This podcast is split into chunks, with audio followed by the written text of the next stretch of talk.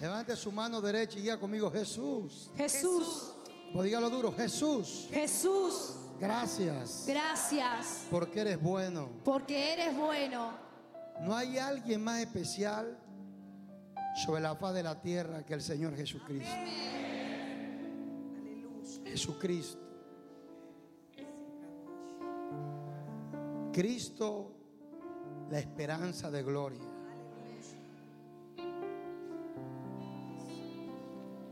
La Biblia lo reconoce, la palabra, que Él es la esperanza de gloria. Y cuando los hijos de Dios, los hombres de Dios, la iglesia del Señor Jesucristo, reconoce y sabe quién es su Dios, el sacrificio de la cruz es lo que hace todo posible sobre la faz de la tierra. La Biblia dice que había un hombre al lado del estanque de agua llamado Bethesda. Por 38 años el hombre estaba ahí postrado. Y la Biblia dice que descendió un ángel de tiempo en tiempo. Y el que entrara primero a las aguas se sanaba. El hombre no podía valerse por sí mismo. Esto no es lo que te voy a predicar, pero te lo quiero regalar. Siéntese ahí un segundo. Y, dice que cuando el hombre quería descender, otros descendían primero que él. Y el hombre quedaba mal porque no podía. Pero la Biblia dice que Jesús se presentó delante del hombre y le preguntó. Jesús lo miró. Jesús le dijo, ¿qué quieres que te haga? ¿O ¿Qué deseas? El hombre le dice a Jesús, maestro, oiga, lo que pasa es que otros descienden primero que yo. Y está estipulado que el que descienda primero se sana. Usted sabe por qué los fariseos y los escribas no creían que él era Jesús. Por Juan capítulo 1. Jesús dijo, dice en el libro de Juan, que el verbo se hizo carne. Entonces, lo que pasó con aquellos sistemas religiosos era que el verbo, la palabra, estaba hecha y para ellos era imposible creer que del, que se hablaba estaba presente. La Biblia se ha convertido en un libro, pero el verbo está en medio de nosotros. Ya conmigo, el verbo está en medio de nosotros.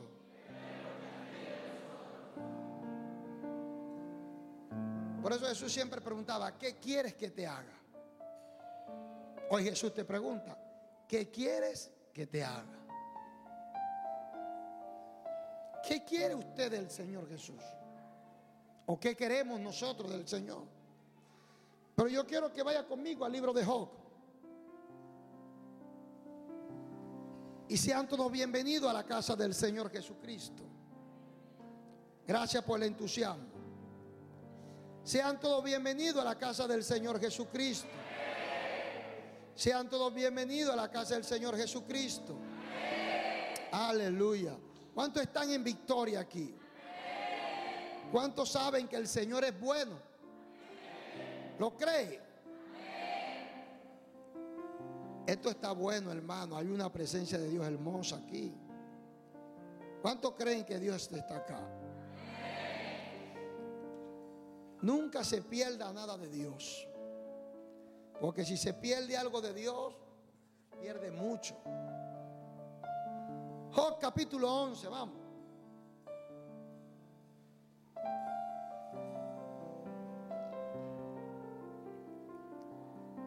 Bueno, como ya todos saben, mi nombre es Freddy. Al que se le olvide mi nombre, de nada se pierde. pero que nunca se le olvide quién es su Dios. Bien, Job capítulo 11, vamos. Verso 13. Y leemos bajo la bendición del Padre, del Hijo y del Espíritu Santo.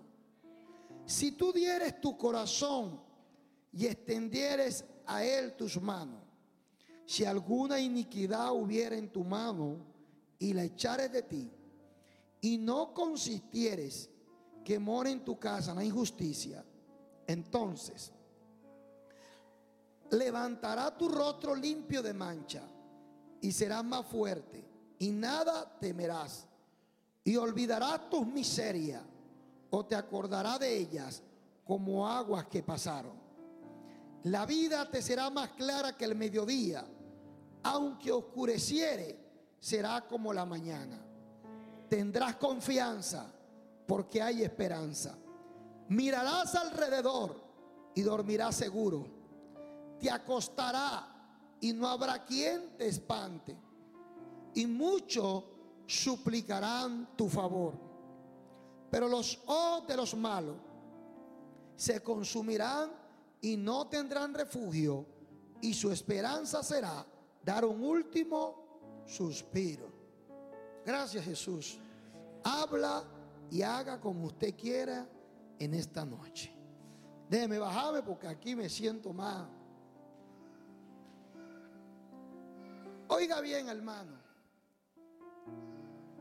La Biblia dice, y todos conocen la historia de este hombre llamado Job. Y Job transicionó por diferentes situaciones. Sus amigos, entre comillas, llegaron a un momento de cuestionarle la vida a Job. Y pensar que Job era el culpable de todo lo acontecido en su casa, en su familia, por causa de que Job brindaba sacrificio por causa del pecado de sus hijos. Pero en un momento dado, uno de ellos le habla a Job y le dice, si agarráramos el corazón y lo pusiéramos en las manos de Dios y agarráramos el corazón y lo pusiéramos en disposición a Dios, Él entonces haría algo con nosotros. Nos limpiaría el rostro, nos haría más fuerte, oiga bien. El corazón, diga conmigo, el corazón.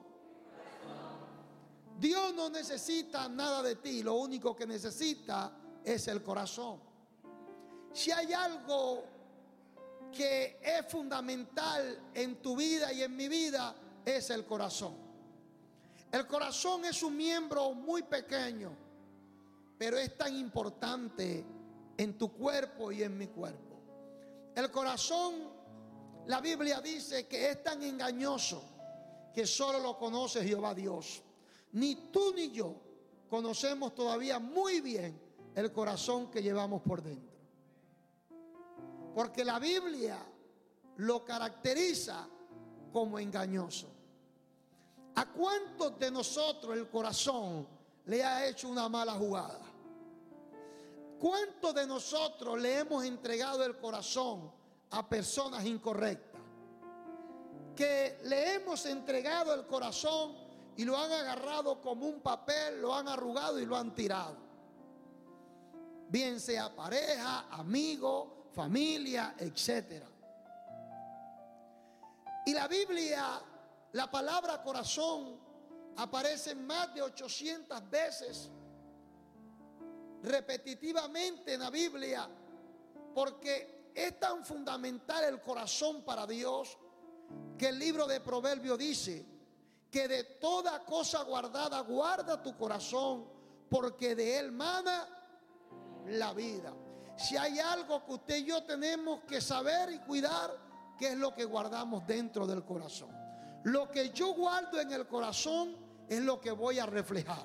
La Biblia dice que del corazón habla la boca. Por eso cuando usted se consigue a alguien por ahí que de repente zancan un caimán, una culebra y dice, ay, se me salió, mentira, lo tenías en el corazón. Sonría, Cristo le ama. Todavía no he empezado. Bien, vamos ahí entrando. Bien. Y si hay algo que Dios necesita en este último tiempo, diga conmigo, mi corazón. La gente desea que Dios les bendiga. La gente desea que Dios les use. La gente desea tanto de Dios, pero a la gente le cuesta darle el corazón a Dios. Nosotros como iglesia, como creyentes del Señor, tenemos ciertas áreas que son intocables. Solamente las comandamos nosotros, mas no Dios. Y esas son las cosas que restan para que Dios pueda hacer en nosotros lo que Dios quiere hacer. En estos días un joven en mi iglesia que es un buen muchacho que busca a Dios, él me dijo, mi pastor, yo quisiera que Dios me usara como usted, yo quisiera, ¿cuál es el secreto? Ayunar bastante, orar bastante. Yo le dije, no.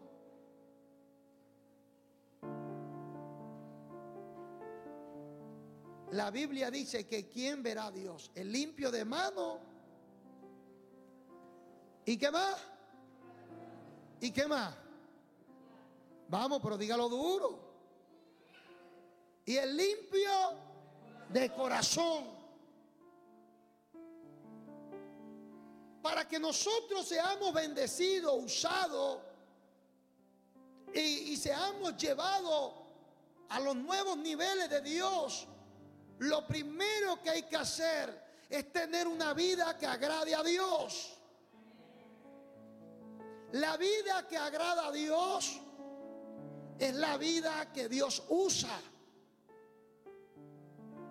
Dios quiere usar a la iglesia, pero la iglesia tiene que tener una vida en Dios. Y una vida en Dios no es orar tanto, ayunar tanto, vigilar tanto, leer tanto la Biblia, hablar en lengua o darle a la lengua perdón. No. El asunto es que mi vida sea verdaderamente grata delante de Dios. Y para yo tener una vida grata delante de Dios, tiene que mi corazón estar limpio, tiene que mi corazón estar dispuesto para Dios. Todo radica en el corazón, hermano. Tú podrás tener mucha hermenéutica y todo lo que tú quieras. Pero si el corazón no sirve, el resto de nada sirve. Cristo viene a buscar la iglesia no por los dones, sino por el corazón de la iglesia. Aquí en la tierra hay apóstoles, evangelistas, pastores, profetas, maestros, arcángeles, querubines, aló. Aquí hay gente que levita, aquí hay, mira hermano, aquí hay de todo. Pero el asunto es que cuando lleguemos al cielo, solamente va a quedar una sola profesión delante de Dios. Adorar. ¿O que tú crees que Dios te va a llevar para el cielo para que tú prediques? Si el mejor predicador está allá. Todo eso va a pasar. Y lo único que usted y yo vamos a hacer en el cielo es, es, oiga, cuando el corazón, la Biblia dice, la Biblia, diga conmigo, la Biblia dice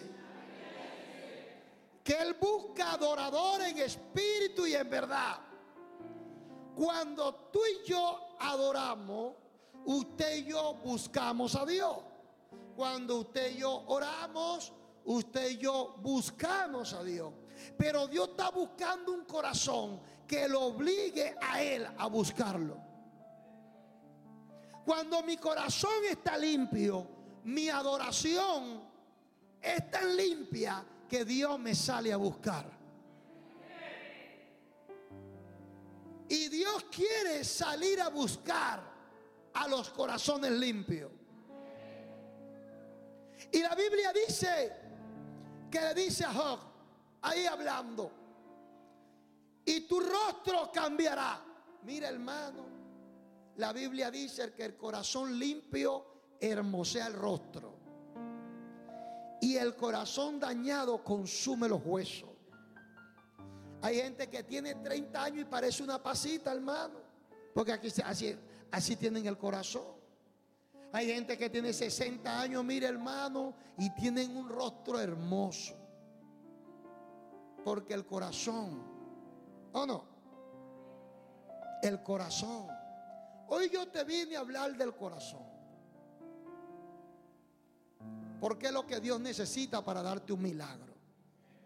Dios, mira los milagros. Mira, hermano, hermano ve acá. Aquí entrenó. Dios puede hacer que el ciego vea hoy. Eso a Dios ni lo hace más grande ni más pequeño.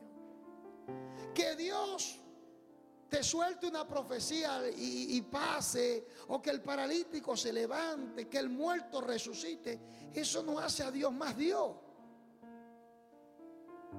O que Dios le plaza usarme a mí y salque a alguien por su nombre y le Dios le hable. ¡Ay, wow!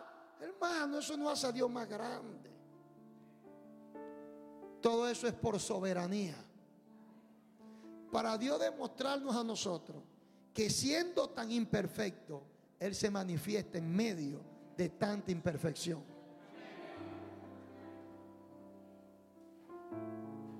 Pero lo que Dios necesita es nuestro corazón. ¿Cuántas cosas guardamos ahí en el corazón? ¿Cuántas? Odio, rencor, falta de perdón. Vemos a la hermana Petra. La, pobre hermana Petra es flaquita y cuando la ve me cae gorda. Hermano. Y la hermanita no pesa ni 40 kilos. Oiga usted. El corazón. Mire, si hay algo que a nosotros nos delata es el rostro. Y lo dice la Biblia. Usted sabe, hermano, Mire hermano, usted sabe cuando en su casa Petra amaneció mal. Usted le ve la cara a la gente y ya usted sabe que, que amaneció en victoria. ¿O no? Por el rostro lo sacan de una vez. Y saben, cuando lo ven a kilómetros, le ven la cara, Dios mío. ¿Cómo amaneciste? Bien. Y usted le ve la cara, hermano. Pero no mira el que está a su lado, eso es un ejemplo. Usted con verle la cara ya usted sabe cómo anda, ¿sí o no? ¿O no, hermano? ¿O es mentira? ¿O no? Usted lo nada más con verle la cara, usted sabe cómo amaneció. Sea el hombre, la mujer, el hijo, quien sea. La cara te delata. Por eso es que, ¿por qué? Porque el corazón cuando está herido, cuando el corazón está fuera de su contexto, hace que el rostro refleje lo que hay aquí. Cuando tú estás incómodo, la gente te pregunta, ¿y cómo te sientes? ¿Y cómo tú estás y tú? Bien. Entonces, como la hermanita es persistente o la persona es persistente, pero no parece. Ya te dije que estoy bien. Pero es que yo creo, ya te dije que estoy bien.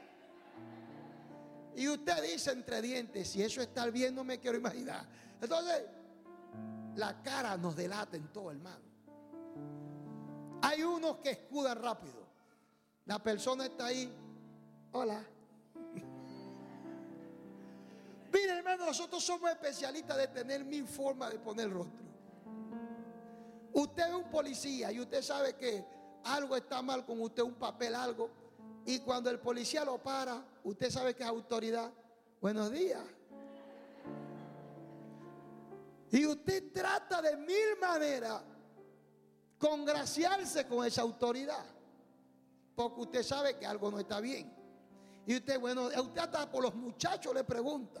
Usted le pregunta por los hijos. Usted le pregunta por todo con tal que no le pongan la multa. Pero cuando Dios nos reprende, no voy más para la iglesia. Con Dios si no buscamos congraciado. Con Dios nos cuesta. Y si hay algo que Dios necesite sanar el corazón de nosotros, sus hijos. Tenemos que sanar el corazón. Diga conmigo, yo tengo que sanar mi corazón. Otra vez, yo tengo que sanar mi corazón. Corazón sano, Dios dispuesto a bendecir. La Biblia dice que Dios pesa los corazones y le da conforme a sus obras. Y la Biblia está narrando aquí que le dice el hombre, en la escritura dice, entonces tu rostro cambiará y Él te hará más fuerte. Oiga, y tu día será más claro que el mediodía. Oiga esto que tu día será más claro que el mediodía. Entonces mire lo que produce el corazón limpio, una vida llena de luz, una vida totalmente fuera de tiniebla, una vida totalmente alumbrada por la palabra, por la presencia de Dios y por mucho que esté pasando, por mucho problema que yo pueda tener, mi corazón hace que mi día sea más claro que el mediodía. Y dice la Biblia que dice, y te acordé, y tus ruinas, tus ruinas serán como aguas que pasaron. Tus ruinas serán como aguas que pasaron tus ruinas serán como aguas que pasaron. Cuando yo alineo mi corazón a Dios, mis ruinas ya no son mi plataforma, son como aguas que pasaron. Cuando el corazón no está limpio, el pasado se hace presente. Y por eso las ruinas nunca pasan. Porque hemos hecho de nuestro pasado una plataforma de vida. Pero en el momento que nuestro corazón se alinea a Dios y se limpia, ya todas mis ruinas, lo que me hicieron, lo que me dejaron de hacer, lo que viví cuando niño, cuando niña, cuando me fallaron, cuando me traicionaron, cuando me hirieron, cuando pasé hambre, cuando pasé necesidad. Ya eso para mí son como agua. No, usted no me está escuchando. Hermano, dame más volumen aquí, por favor, porque yo creo que no están escuchando. Son como agua. Pero cuando el corazón no está limpio, yo me acuerdo hace 20 años, cuando Petra me la hizo. Hermano, hace 20 años y todavía usted anda lloriqueando por eso. Y usted está en Cristo y todavía usted está pensando, es que cuando yo estaba así, y yo me acuerdo cuando esto, y yo me acuerdo. Y pasan los años y usted sigue dándole gloria a lo que la Biblia llama ruina. Y serán como ruinas que pasaron. Y te acordará, oiga, solamente la va a recordar como aguas que pasaron. Satanás es especialista de hacernos vivir en medio de las ruinas. Satanás es especialista de mantenernos dando vueltas en medio de las ruinas del pasado. Pero hoy tú tienes que entender que hoy las ruinas para ti son como aguas que pasaron. Pero ven acá, ¿qué te pasó a ti? Ahora te veo diferente, ahora te veo alegre porque fui libre. Y lo que me pasó son ruinas que pasaron.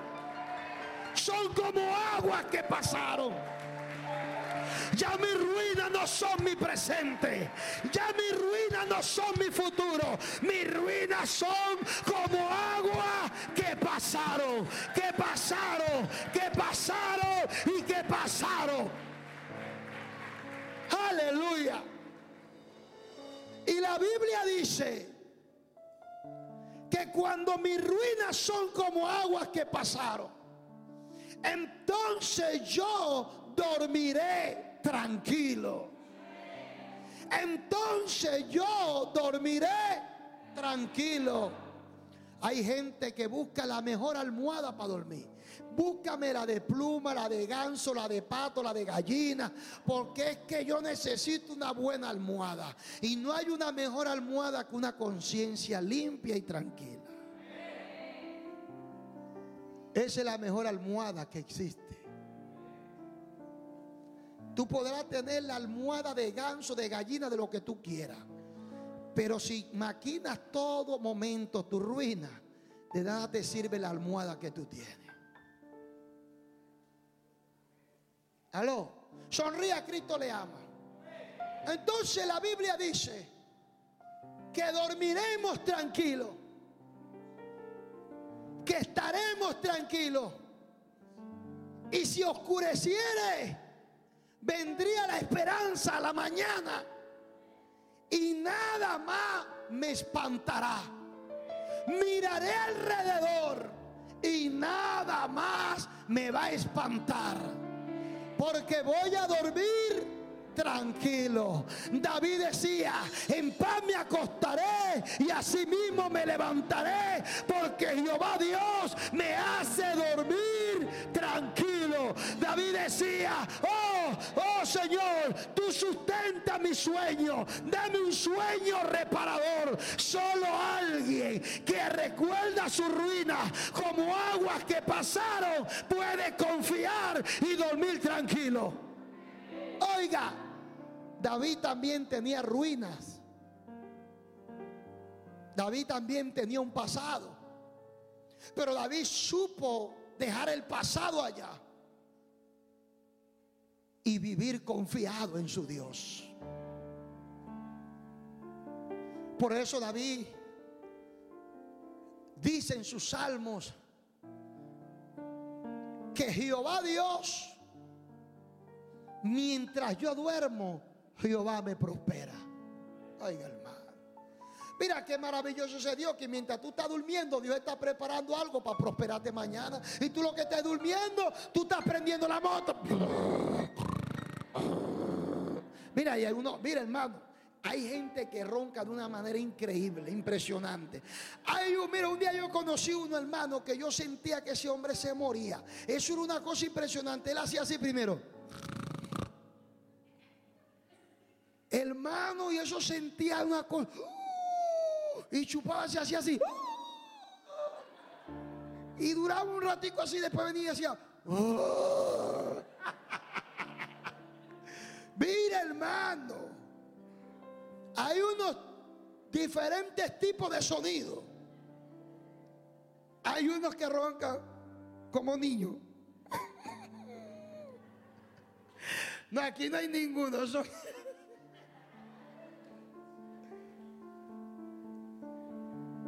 tremendo que mientras tú estás roncando, Dios te está prosperando. Oiga, hermano, qué maravilloso es ese Dios. Y buscarás alrededor lo que te espantaba y no lo vas a encontrar. Aquí hay gente que en estos últimos días, meses, te cuesta consolar el sueño. Hay una que bebe pastilla para dormir.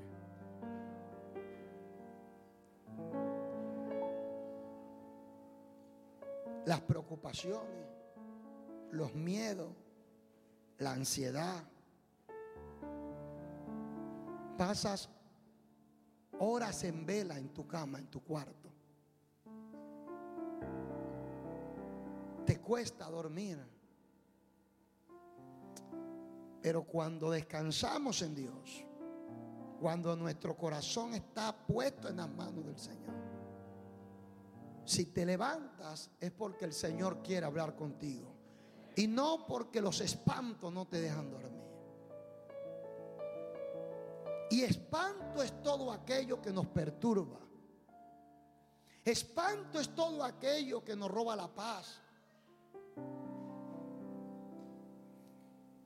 Y dice, y dormirás tranquilo, bendito sea Dios. Y lo que ya te espantaba y te perturbaba, ya no va a estar por ningún lado. Y aquellos enemigos que esperaban tu derrota, lo único que le va a tocar es suspirar y decir, nos damos por vencido. Jehová Dios está con ella.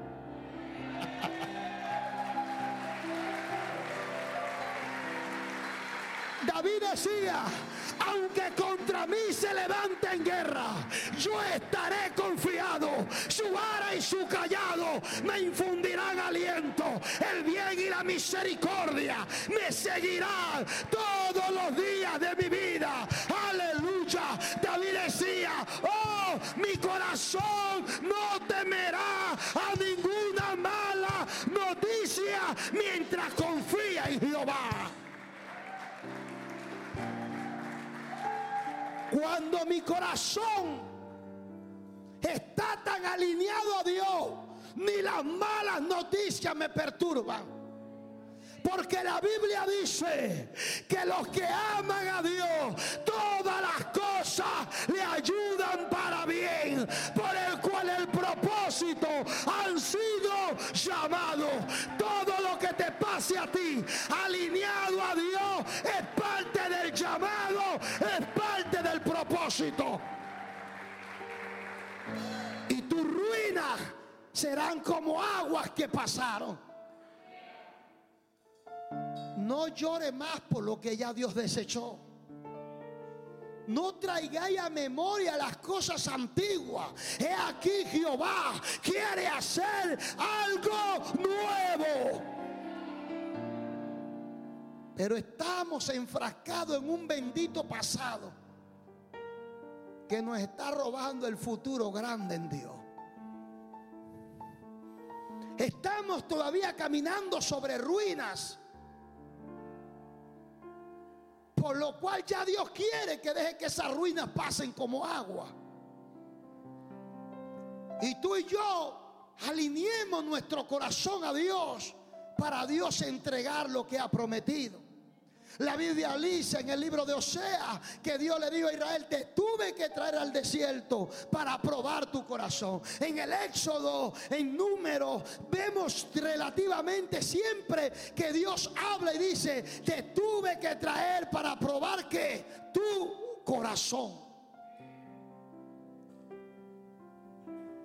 Él no está diciendo ahí en la Biblia Oh, es que yo quería probar tu tía. No, es que yo quería probar tu abuela. No, es que yo quería probar la hermana Petra. No, no, no. Dios siempre va a venir a probar él.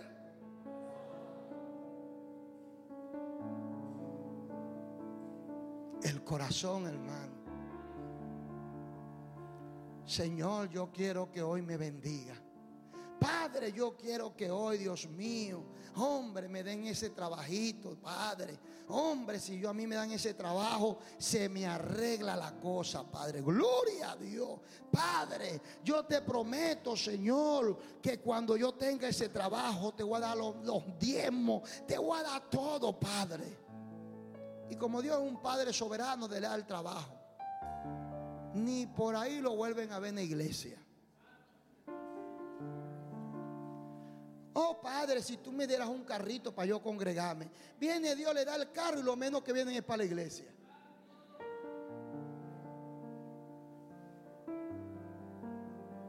Y la cosa es que nosotros pensamos que engañamos a Dios. La Biblia dice que Dios nunca puede ser burlado.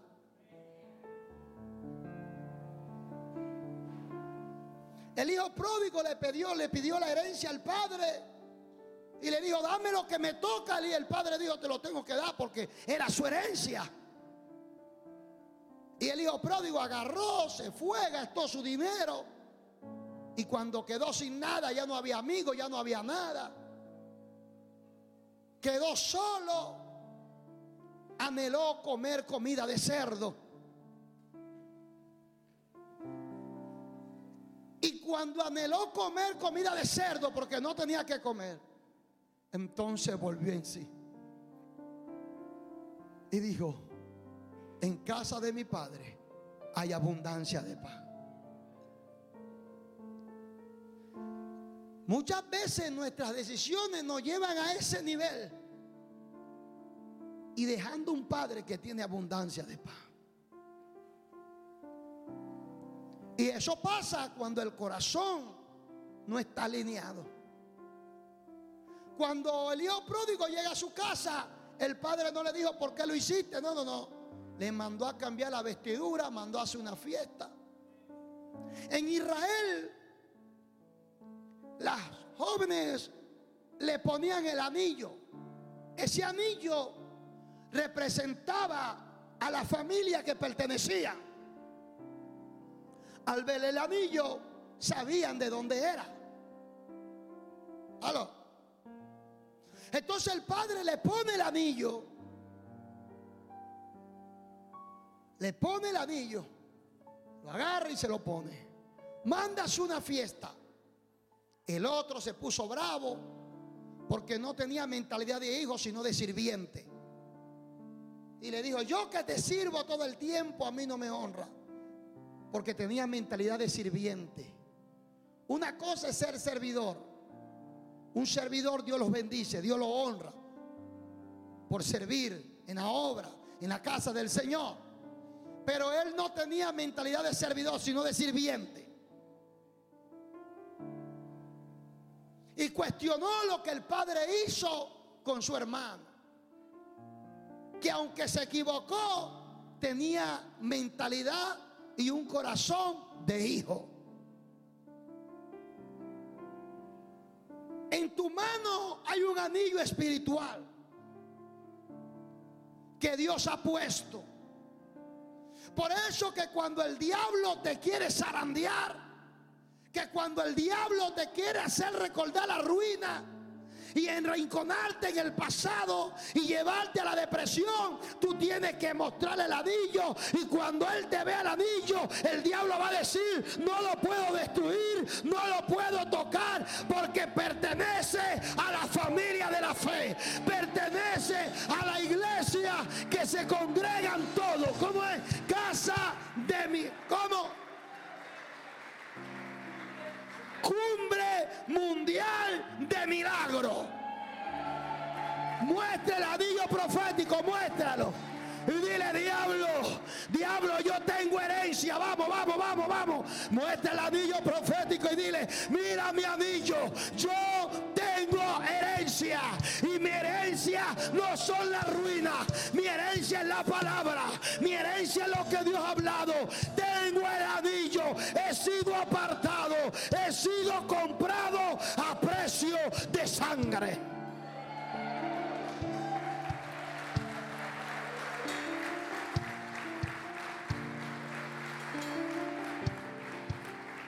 Y serán como ruinas que pasaron. Que pasaron, hermano. Hoy tú y yo tenemos que poner el corazón en las manos de Dios.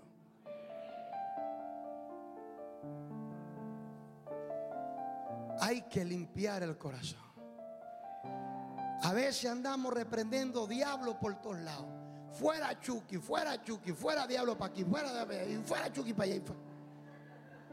Y el diablo lejos de todo eso. Y no es el diablo, es nuestro corazón. Yo antes de reprender un demonio, tengo que analizar si mi corazón está alineado.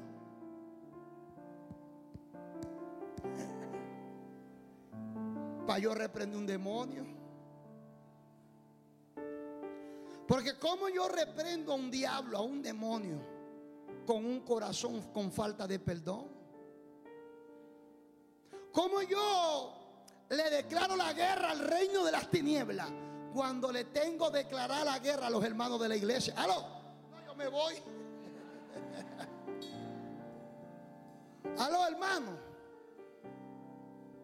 Ah, pastor, es que el diablo me lleva loco. No es el corazón que te lleva loco, no es el diablo. Es el corazón, hermano. Pero se hace más fácil decir que es Satanás, que son los demonios, pero no reconocemos que la única forma que el reino de las tinieblas tenga legalidad sobre mi vida, sobre mi casa, es cuando mi corazón no está alineado a Dios.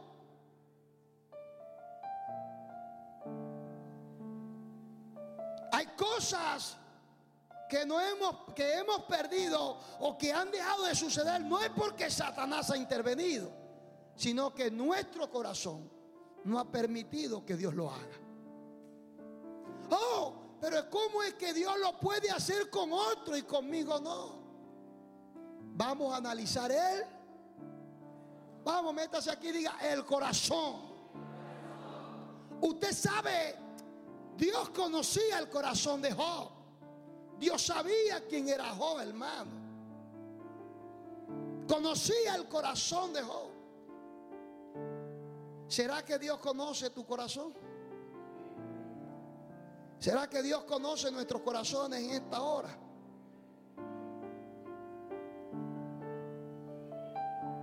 Y serán como ruinas.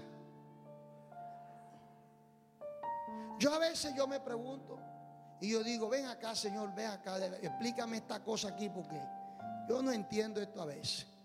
La gente viene, se va de la iglesia, se fueron. Adiós. Entonces cuando ven a la hermanita, ni la saluda. Parece que vieran al diablo a caballo. Ya no saludan a nadie. Si ven al pastor es como que vieran el principado más grande. Pero ven acá. ¿Acaso que en el cielo hay un lugar para ellos y otro para otro? ¿Y cómo van a hacer cuando lleguen al cielo? Señor, te pido por favor que no me la pongas al lado porque me cae pesada. Señor, yo te pido por favor, Señor. Te pido por favor, Padre, que ponla lejos de mí. Oígame. Eso como que no la tolero. Llegas al trabajo y dices, uy, otra vez me toca.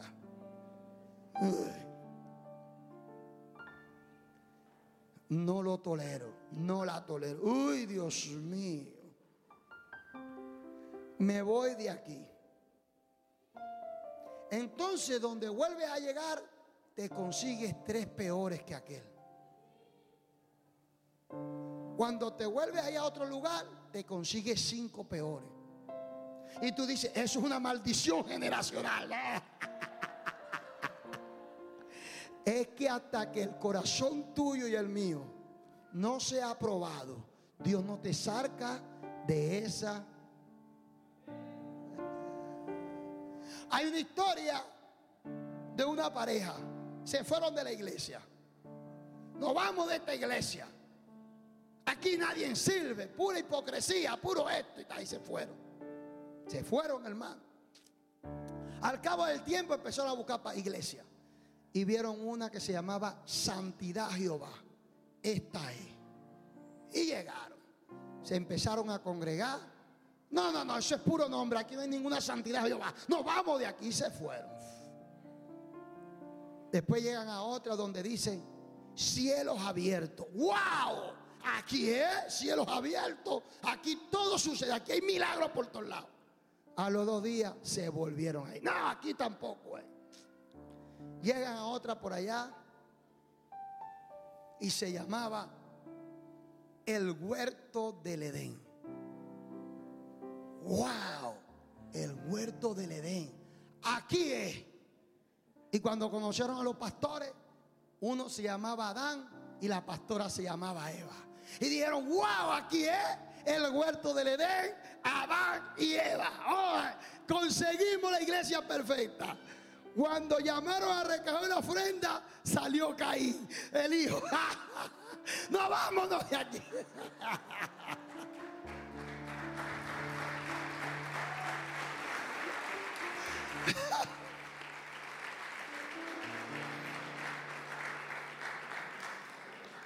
La iglesia perfecta no existe.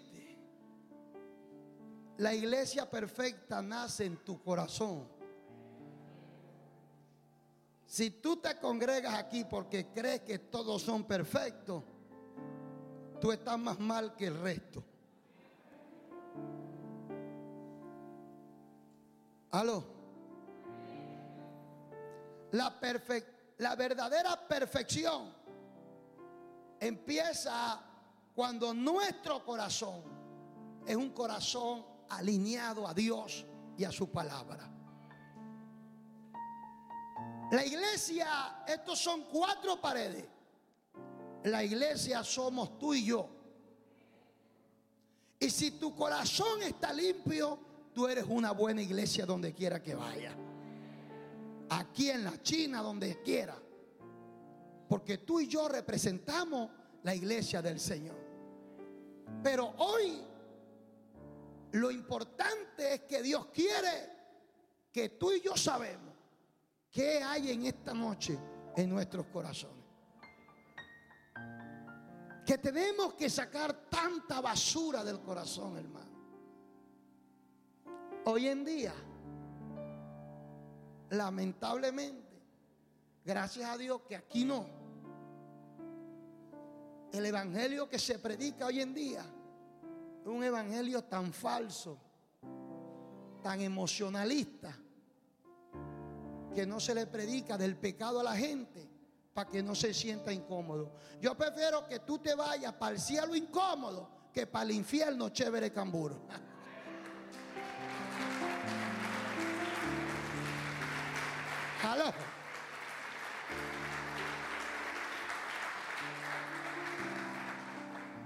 Necesitamos la palabra de Dios.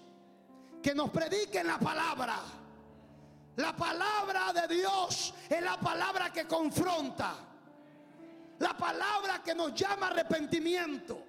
La palabra que nos corrige el pecado. La palabra que nos dice que esto está mal y está mal. Guste o no le guste, pelee con Dios. Está en la palabra. Aló, hermano. Y en este último tiempo, en este último tiempo, si te acostumbras a un evangelio emocionalista, un evangelio de emoción, siempre seguirás un creyente almático. Pero si eres fundamentado en el poder de la palabra, podrán venir ríos, vientos, tempestades, pero tu casa no se cae porque está fundamentada en la roca inconmovible que es Cristo Jesús y su palabra. Y su palabra. Y su palabra. Su palabra la palabra, diga conmigo la palabra. Tengo que vivir la palabra. Tengo que leer la palabra. Tengo que aceptar la palabra. Y la palabra me dice que tengo que limpiar el corazón. Que tengo que perdonar. Que tengo que renunciar al pasado. Que tengo que renunciar y decir que mis ruinas son como aguas que pasaron. La única forma que usted y yo marquemos la diferencia no es por la unción, hermano.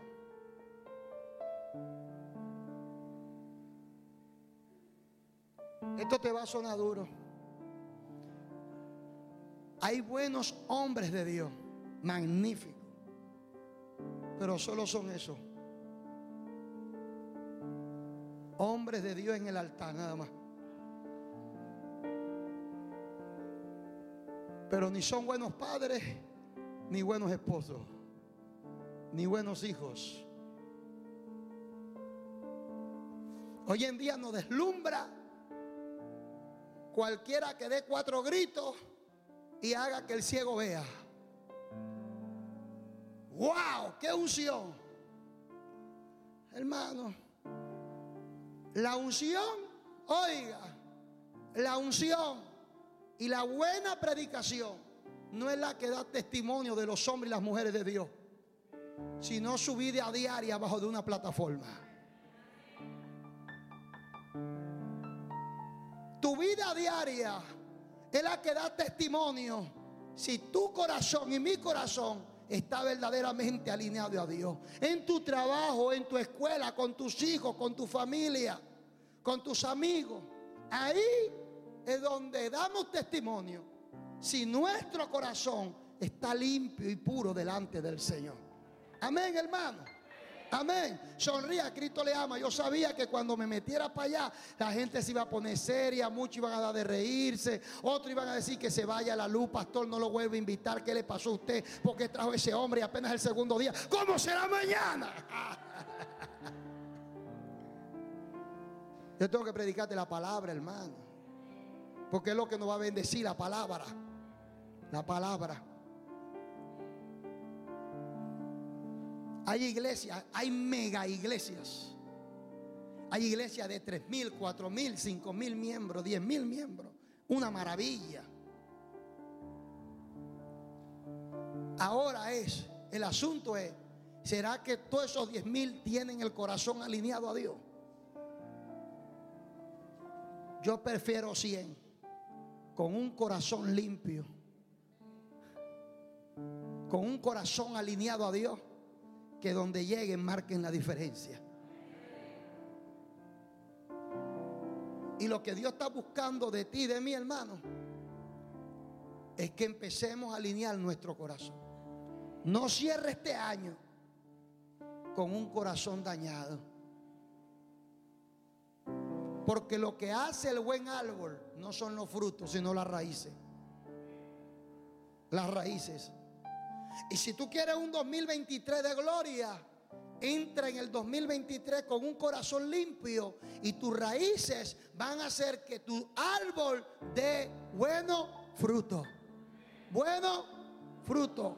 La Biblia dice que por su fruto lo conoceréis. ¿Por qué? ¿Por qué? Dile al que está a tu lado, por su fruto. Otra vez, por su fruto los conoceréis. Por su fruto los conoceréis. Ahora dile al que está a tu lado, hoy, dile bravo, hoy tenemos que alinear nuestro corazón para que nuestras ruinas sean como aguas que pasaron, para que nuestros días sean más claros que el mediodía, para que nada de ahora en adelante nos espante, para que de ahora en adelante durmamos tranquilos y mis enemigos que esperaban mi derrota, tan solo les queda suspirar. Dale el aplauso al Señor, vamos, ponte de pie. Vamos, póngase de pie, vamos. Aleluya. Aleluya. Estamos en los últimos tiempos. Iglesia. Iglesia amada del Señor Jesucristo. Estamos viviendo los últimos tiempos. En cualquier momento el Señor levanta su iglesia. La venida de Cristo está cerca. Está más cerca que cuando creímos, dice la Biblia. Y en este tiempo, lo único que el Señor quiere es que tú y yo guardemos el corazón. Dios sabe de qué tenéis necesidad. Dios sabe que te hace falta, hermano. Pero lo que el Señor necesita de nosotros es el corazón. Vamos a limpiar el corazón, hermano. Vamos a sacar tantas cosas que hay ahí guardadas que tú y yo sabemos que no le agradan a Dios. Y que las tenemos ahí guardadas. Pero hoy tú y yo tenemos que soltarla. Todo ser humano reacciona conforme tenga el corazón. ¿Usted sabía eso? Todo ser humano actúa y reacciona conforme tenga el corazón. Y si nosotros somos la representación de Cristo en la tierra, nuestro corazón tiene que estar limpio para poder representar a Cristo. Perdone al quien tenga que perdonar. Suelte al quien tenga que soltar. Saque el dolor, el rencor, lo que te marcó desde niña, si te abusaron, si tus padres no fueron buenos padres. Yo no sé por qué pasaste, pero hoy el Señor quiere que tus ruinas sean como aguas que pasaron.